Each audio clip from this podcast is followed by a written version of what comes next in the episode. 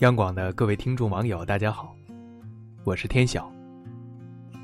在一篇文章的底下，我看到这样一则留言：初中一个同学穿了三年的阿迪达斯，周围人呢都看出来了，却没有一个人笑话他，瞬间暖到心窝。所谓人和人的最大善意，莫过于如此了吧？我也曾经历过类似的事。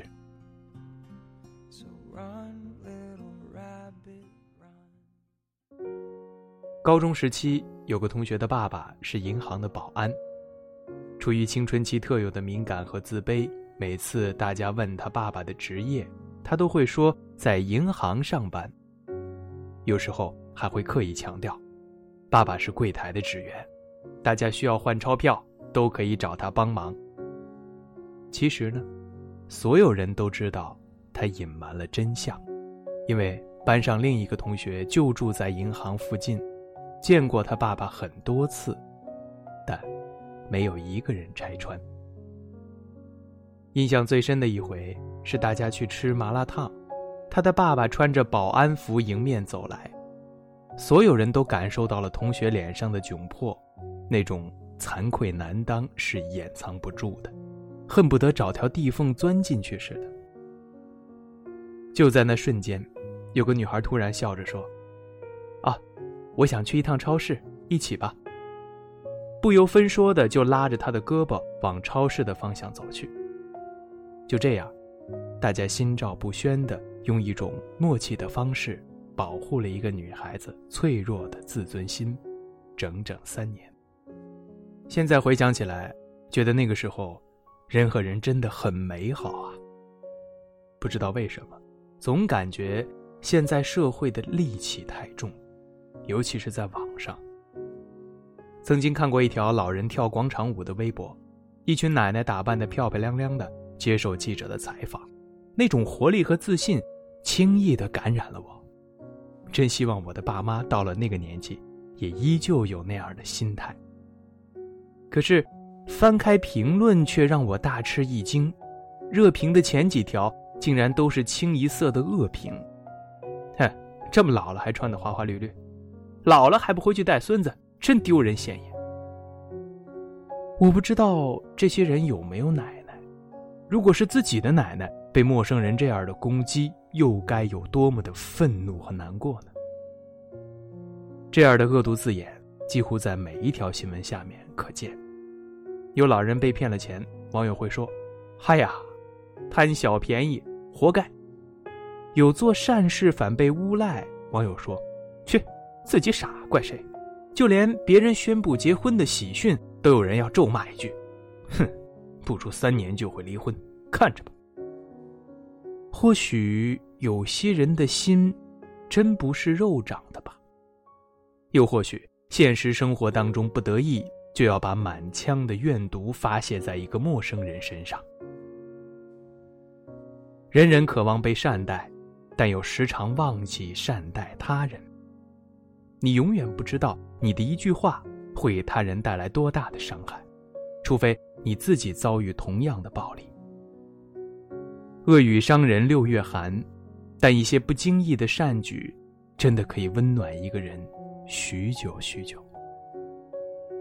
台湾有一个身患癌症的男孩，因为化疗掉光了头发，班上十余个男同学在班主任的带头下，陪他剃了光头或板寸。人生实苦，但庆幸每一程大风大浪都有人陪伴。我猜，那个不幸患病的男生一定在那一刻坚定了活下去的勇气。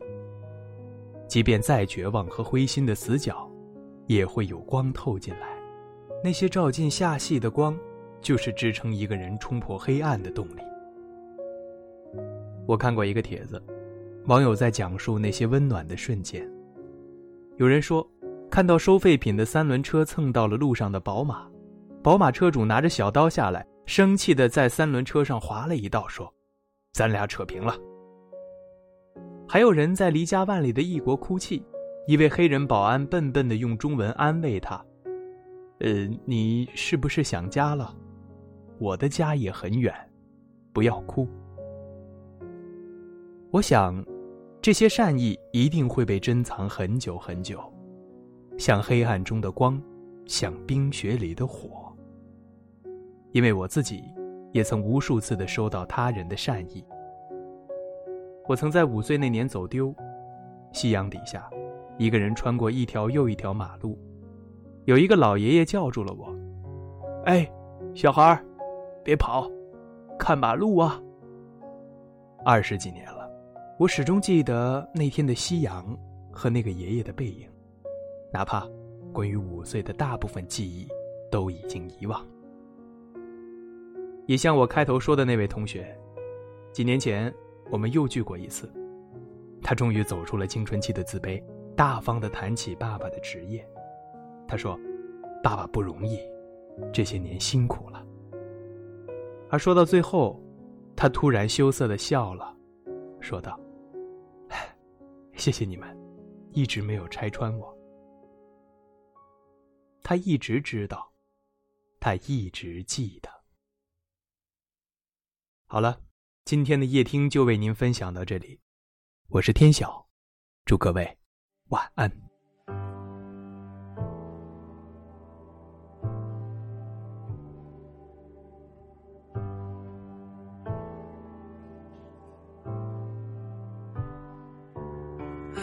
Feel you now from here. Our time is not done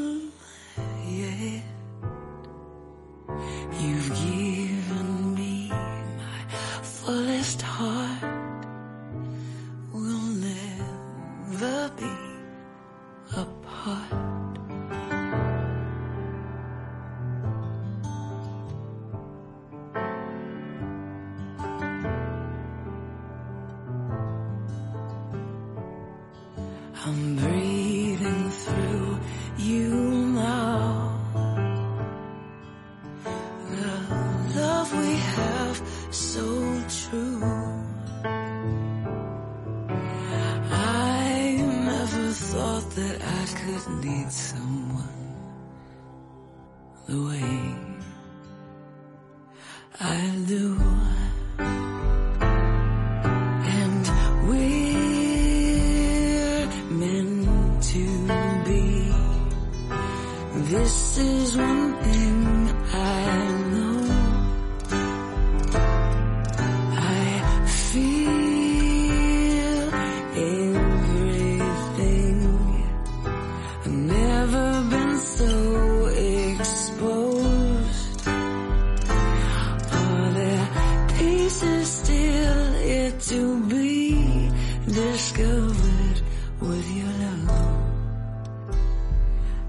Can see anything through wherever you are.